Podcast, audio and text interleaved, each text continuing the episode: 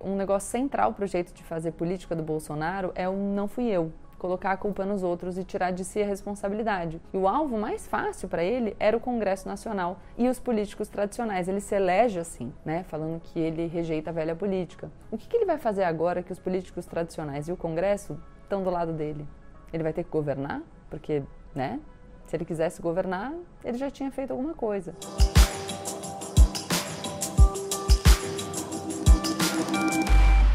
Olá, pessoal! Como eu sempre digo, a partir de agora, menos emoção e mais razão. Aproveita para se inscrever aqui no canal, compartilhar esse vídeo com seus amigos e deixar o seu like. Antes da gente começar a nossa conversa, seguindo aqui no meu bordão, que é menos emoção e mais razão, eu quero dizer para vocês terem calma. E eu tô falando isso porque tem muita gente me escrevendo, aflito pra caramba. Eu tive um amigo que me ligou dizendo que precisou tomar remédio para dormir, de tão desesperançoso que ficou com o resultado da segunda-feira, né? A eleição do Arthur Lira para a presidência da Câmara. Eu também fiquei triste, não era o que a gente gostaria que acontecesse. Aliás, enfim, a gente gostaria de não ter aí um negacionista na presidência da República, mas é o que é, e a gente precisa lidar com o mundo da forma como ele se apresenta. Não adianta nada a gente perder a esperança. A gente precisa acreditar que é possível melhorar. Então é sobre isso que a gente vai conversar hoje.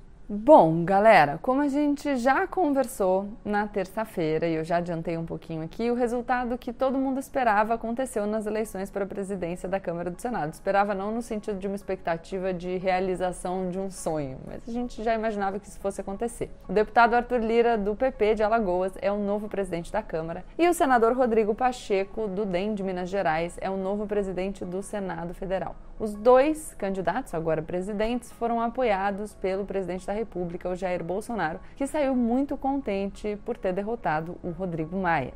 Eu já adiantei aqui para vocês no último vídeo que eu acho que essa alegria toda não vai durar muito tempo. Além das dificuldades que o Bolsonaro vai ter com o Centrão, que não vai aprovar tudo que ele quer assim de mão beijada, afinal, por que fazer de graça o que pode fazer sendo pago, não é verdade? Uma mentalidade, enfim, própria de quem a gente está falando. Ele arrumou outros problemas para ele, principalmente porque o Bolsonaro perdeu agora a narrativa de coitadinho de que ele não faz nada porque o Congresso não deixa. Porque afinal, né, se você elegeu o seu candidato para a presidência da Câmara e para a presidência do Senado, não dá para você falar que o Congresso não deixa você fazer as coisas. Quer dizer, dá até dá. E por isso que a gente tem que cobrar e lembrar.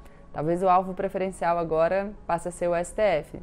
O que a gente já pode ter essa sensação também pela indicação da Bia Kisses para presidir a Comissão de Constituição e Justiça. E é importante a gente pensar nessa narrativa porque vocês sabem que um negócio central para o jeito de fazer política do Bolsonaro é o não fui eu. Colocar a culpa nos outros e tirar de si a responsabilidade. E o alvo mais fácil para ele era o Congresso Nacional e os políticos tradicionais. Ele se elege assim, né? Falando que ele rejeita a velha política. O que, que ele vai fazer agora que os políticos tradicionais e o Congresso estão do lado dele? Ele vai ter que governar? Porque, né? Se ele quisesse governar, ele já tinha feito alguma coisa. E o Bolsonaro já sabe que ele corre o risco de perder esse discurso. Tanto é que quando ele soube do resultado da eleição, ele já mudou, falando: ah, não, não, não interferi, eu fiquei apenas na torcida. Só que não dá, né, gente? Não ficou apenas na torcida. O general Ramos, principal articulador do governo, estava lá fazendo planilha de valor de emenda para cada parlamentar. Então, por favor. E tanto os eleitos são os novos aliados do Bolsonaro, né, que ele já fez questão de ir lá bajular esse pessoal dele, é, indo participar da abertura da sessão legislativa. Só que, na minha opinião, falta para o Arthur Lira uma qualidade essencial para que alguém seja considerado um aliado do presidente. E esse traço é a disposição para servir de muleta para o Bolsonaro, a disposição para pagar mico e se humilhar para fazer o que o Bolsonaro quer. Vocês conseguem imaginar o Arthur Lira num vídeo como o da Regina Duarte quando ela saiu da Secretaria de Cultura, sorrindo enquanto é demitida? com aquele sorrisinho amarelo. Alguém imagina o Lira fazendo o papelão de dizer um manda e o outro obedece, que nem o general Pazuello, tudo a serviço do mito? Eu não imagino não. Até porque, galera, vamos combinar aqui quem tem mais poder. Um Bolsonaro vacilante ou o bloco que acabou de juntar 302 votos para ganhar uma eleição para a presidência da Câmara no primeiro turno? E a gente pode falar que nesses 302 votos tem gente do Bolsonaro, mas enfim, a hora que o Arthur Lira não quiser mais o Bolsonaro, que ele não for mais interessante, tem gente lá nos votos que sobrou pronto para trabalhar junto com o Arthur Lira. O Bolsonaro pagou, aliás, enfim, a gente que pagou, né? Porque ele paga, assim, o dinheiro da emenda é o nosso dinheiro. Mas eu não acho, sinceramente, que foi ele que levou. Eu acho que ele está correndo um risco. E, e eu não estou falando com isso que o Arthur Lira não vá fazer concessões aos arroubos, às maluquices e aos discursos simbólicos do presidente. Que ele não vá passar a famosa pauta dos costumes, a boiada do Ricardo Salles ou alguma medida econômica do Paulo Guedes. Não estou falando isso. Ele pode fazer tudo isso, desde que seja interesse dele e interesse do Centrão. E, aliás, a gente precisa começar a pensar o quanto o Centrão se assemelha ao bolsonarismo, porque a gente chama as coisas de nomes diferentes, mas é verdade que tem muita coincidência de agenda aí. Enfim, a gente precisa pensar também que a pandemia vai continuar cobrando o seu preço. E não só a pandemia, né? Uma pandemia agravada pela péssima gestão do nosso presidente negacionista e anti-vacina. E se a economia afundar, não tem pauta de costumes que segure a insatisfação do povo. Quem é que vai ser o boi de piranha? Talvez o Bolsonaro tenha que sorrir amarelo, entendeu? E se vocês prestarem atenção no discurso do, do Jair Bolsonaro ontem, né, na abertura da sessão legislativa, vocês já vão ver a tentativa de controlar de novo a narrativa. Ele sabe que ele está numa posição delicada.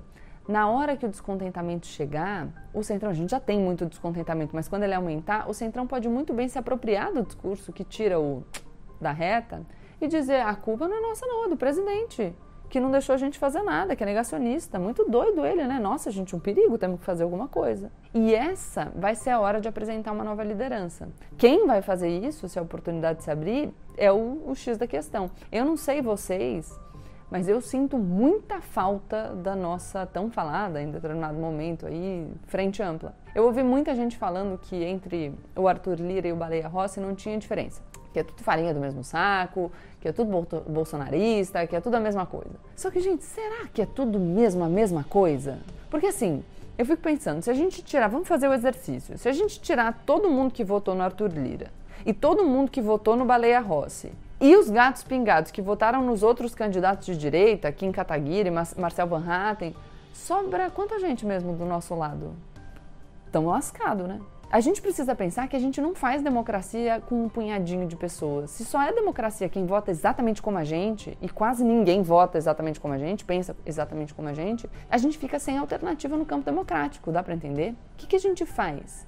A gente impõe a nossa vontade sobre essa maioria que não vota com a gente, que não pensa como nós? Será que faz sentido pensar nisso? Será que faz sentido essa alternativa quando a gente fala em democracia? Então, vamos lá. Quem votou com Arthur Lira? Ah, não, não dá, não dá para conversar com esse pessoal. Quem votou no Baleia Rossi? Não, não, não. Esse, esse, com esse pessoal não dá para conversar, não, não tem a menor condição. Quem votou no Kim Kataguiri? Não, não vou conversar com o MBL, pelo amor de Deus, eles ajudaram a eleger o Bolsonaro. Quem votou no Marcel Van Hatten? Ah, não, mas o novo? Não dá pra gente conversar com o novo. Quer dizer, só dá pra gente conversar com a gente. Difícil, né? Então, não sei, me digam aqui nos comentários como que a gente faz para resolver essa conta dentro da democracia sem jogar o jogo com gente que não pensa exatamente como nós, assim. Ou a alternativa é não democrática, de imposição.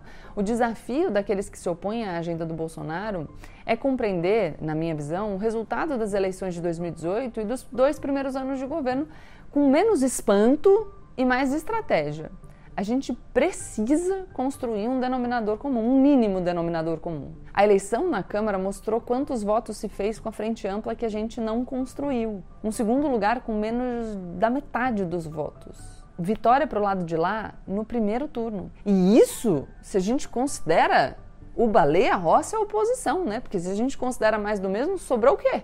Esse é o recado para a gente pensar 2022. A gente percebeu já há algum tempo que a população brasileira tem desejos que talvez não sejam os nossos. Eu não sei, tem muita gente aqui assistindo o canal, tá? Tô falando de forma geral. Vou falar um pouco aqui sobre os meus desejos, vai? Mas cada um pode pensar nos seus, tá? Eu acho que é bom pra gente se pensar nesse raciocínio. Mas não dá para transigir apenas com quem tem pautas idênticas ou muito similares. Se a nossa única pauta conjunta for manter o consenso democrático, então é só isso. Vamos manter a democracia. Mas eu, sinceramente, desconfio que não é só isso. Com quantos votos a gente passou o auxílio emergencial? Que Bolsonaro queria que fosse de 200 reais, o Congresso aumentou para 600. Como teria agido qualquer, qualquer outro líder político brasileiro quanto à vacinação contra a Covid-19? Não é tudo? Não é.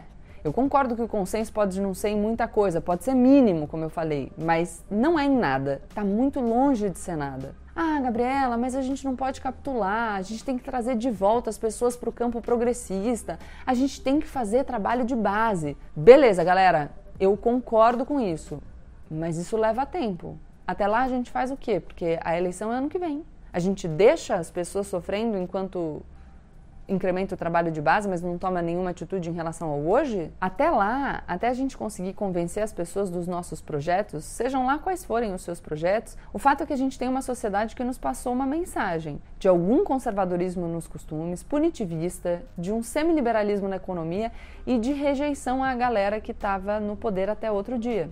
Eu, particularmente, acho essa agenda boa? Não, eu não acho. Não seria a minha agenda. Mas é o que tem para hoje. E é o que a gente precisa lidar. Ah, Gabriela, mas a gente não pode se contentar com migalhas, a gente tem que retomar o nosso protagonismo, a gente precisa nos reconectar com a base. De novo, concordo, exatamente. Tem que se reconectar, na verdade, é, mas nunca deveria ter abandonado esse trabalho, porque Galera, trabalho de base não é para fazer só quando se perde a base eleitoral, né? Senão, não é trabalho de base, é política eleitoreira. Tá perto da população, construindo a política junto das pessoas, convencendo as pessoas daquilo que a gente considera essencial para o bem delas, deveria ser convicção e não algo que a gente faz só quando a gente perde o poder. Será que a constatação de que a gente precisa fazer trabalho de base vem da constatação de que a gente precisa de mais voto? Não dá, né, gente? Fica feio, não é isso. A oposição está há anos se perguntando cadê o trabalho de base que estava aqui. Sabe quem estava fazendo o trabalho de base? O Bolsonaro. Fazendo trabalho de base do jeito dele, né? Indo em cada canto, se conectando com o eleitor na rede social, mandando cartinha ali para mulher de militar, qualquer quartel que tinha perto, o Bolsonaro ia lá fazer o trabalho dele. Então o Bolsonaro acendeu desse jeito, ele veio do nada, esse terror, esse monstro. E a gente precisa pensar um pouco de quem é a culpa né, dessa ascensão.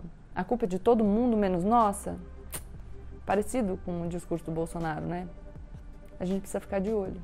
Então é isso, galera. Um momento difícil, delicado, sensível. Todo mundo está vivendo essa pandemia com reflexos para a saúde mental de todos nós, para alguns de forma mais sensível em virtude da imensa desigualdade que assola o nosso país mas todo mundo sente de alguma maneira, sente pela vivência, sente por solidariedade. É, é triste a gente pensar que o que a gente enfrentou, além da questão de saúde pública, a gente enfrenta o negacionismo, a gente enfrenta o absurdo, é, a gente enfrenta o intolerável. E aí nos deixa mais tristes ainda que no momento em que a gente poderia ver um enfraquecimento desse governo, a gente viu, na verdade, esse governo se fortalecer. É doído para mim também, mas de verdade, eu não acredito que a gente consiga construir a partir da desesperança. Então a gente precisa acreditar que a gente pode fazer alguma coisa e não só acreditar, começar a pensar estrategicamente o que é que a gente vai fazer e, na minha opinião, trabalhar com a vitória do possível. Espero que vocês tenham gostado. Se gostaram, deixem o comentário de vocês. Aliás, falem para mim o que, que vocês enxergam como alternativa, o que, que tem passado na cabeça de vocês, é, para que a gente possa debater e, e, eu tire aí dos comentários algumas ideias para os meus próximos vídeos, tá bom? Deixa seu like e se inscreve aqui no canal. Beijo!